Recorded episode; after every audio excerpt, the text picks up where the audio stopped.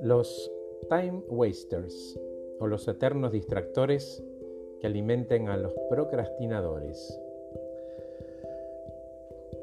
Luis dice, H, los tickets en mi trabajo se iban apilando y apilando y yo, como estaba en casa, porque siempre trabajé home office, en vez de ocuparme de los tickets, limpiaba sobre lo limpio, tengo hasta todo planchado, ni una cucharita en la pileta. Pasaron los días y mi jefe me mandaba mensajes. Finalmente me echaron. Entré en otro trabajo y arranqué joya. Esta vez no dejé que la sangre llegue al río y cuando iba a detonar no dormí dos noches y terminé. Mi jefe me llamó y pensé, chao, me van a echar. Y no, me felicitó por la calidad del delivery. Mira qué bien. Y yo pensaba, Horacio, qué huevón, ¿no? ¿Por qué no cambio? Y después me pregunté, ¿quiero cambiar? ¿Me gustaría no ser un procrastinador? ¿Sufro siendo así? Entonces le conté la historia del búho y el mono y le dije, adaptada a mi, a mi estilo, em, adentro de la cabeza todos tenemos un árbol donde conviven dos animales, un búho y un mono. El búho es una persona trabajadora, circunspecta, metódica, siempre sentada, inmóvil, trabajando con su computadora. El mono, en cambio, Em, no, el mono es todo gratificación, es la gratificación instantánea, que obviamente no es el animal que uno elegiría para tener al, al timón de la cabeza de uno, ¿no?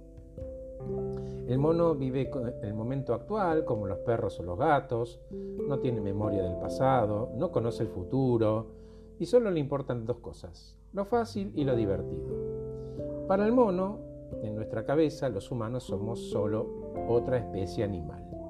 Según el mono, uno tiene que dormir y alimentarse bien y propagarse para la próxima generación.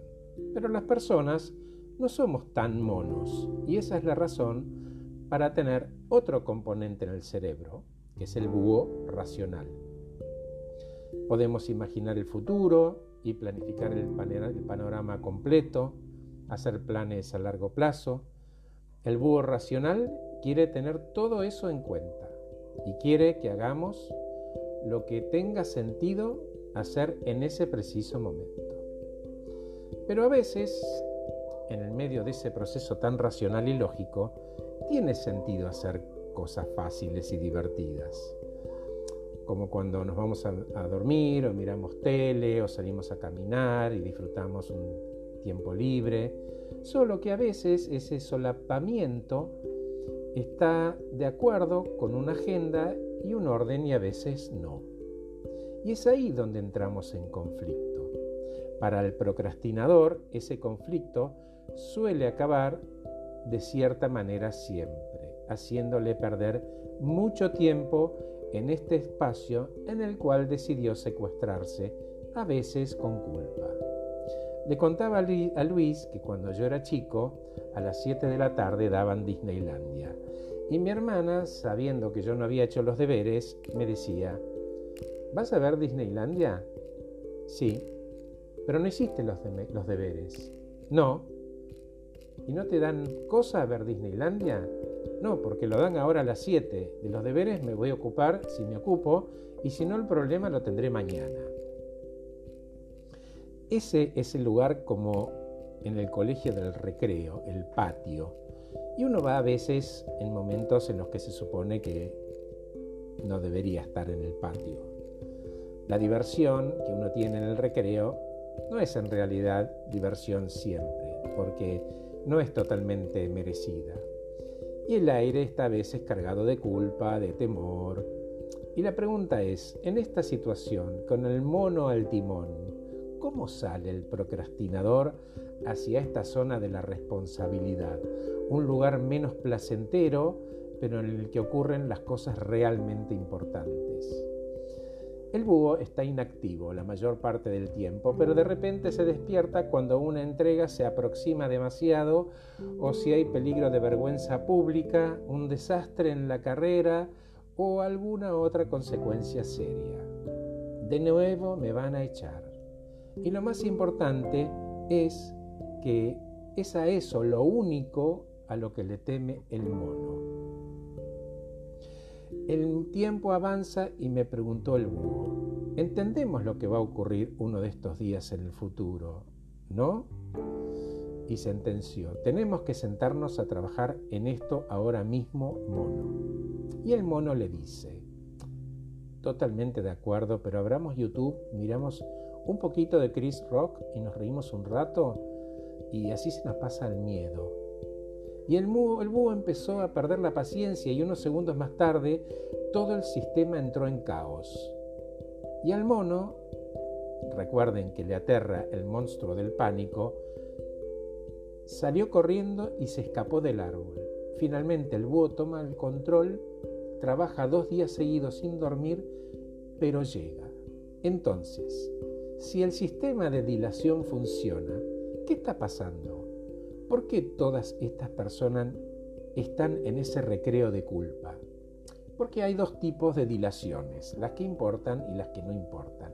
Porque no pasa nada. Si digo que emprendo y soy freelancer y no me ocupo, no pasa nada, nadie me echa. Podré no tener plata, pero nadie me echa. No hay plazos en esas cosas al principio porque no ocurre nada. No hasta que uno sale y hace el trabajo en serio y encarna al búho y hace que las cosas se muevan. El problema es que si no hay plazos, no hay búho y nada despierta, no hay proyecto, solo una idea y uno se transforma en un mero espectador de su propia vida. La frustración no viene de no alcanzar sus propios sueños, sino del hecho de no poder siquiera empezar a perseguirlos. Todos postergamos algo en la vida, es verdad. Tenemos que ser conscientes del mono y esa es una tarea para todos nosotros. Que el búho organice y trabaje y el mono agregue valor creativo. Después disfrutamos juntos de ese recreo tan merecido. Me levanto a las seis y media, hago gimnasia, media hora, me baño, desayuno, paseo al perro, posteo, a las 8 en punto, a las 9 comienza mi día, marco espacios en mi agenda de otro color que dicen H, son mis recreos, y en esos recreos hago mi propio radio pasillo, hago mis reuniones de directorio conmigo mismo, tomo café con mi mujer, leo algo, preparo un borrador para un posteo, lo que sea, pero está planificado, es el momento del recreo. Tengo horarios para correos y cuando ese horario pasó, lo apago.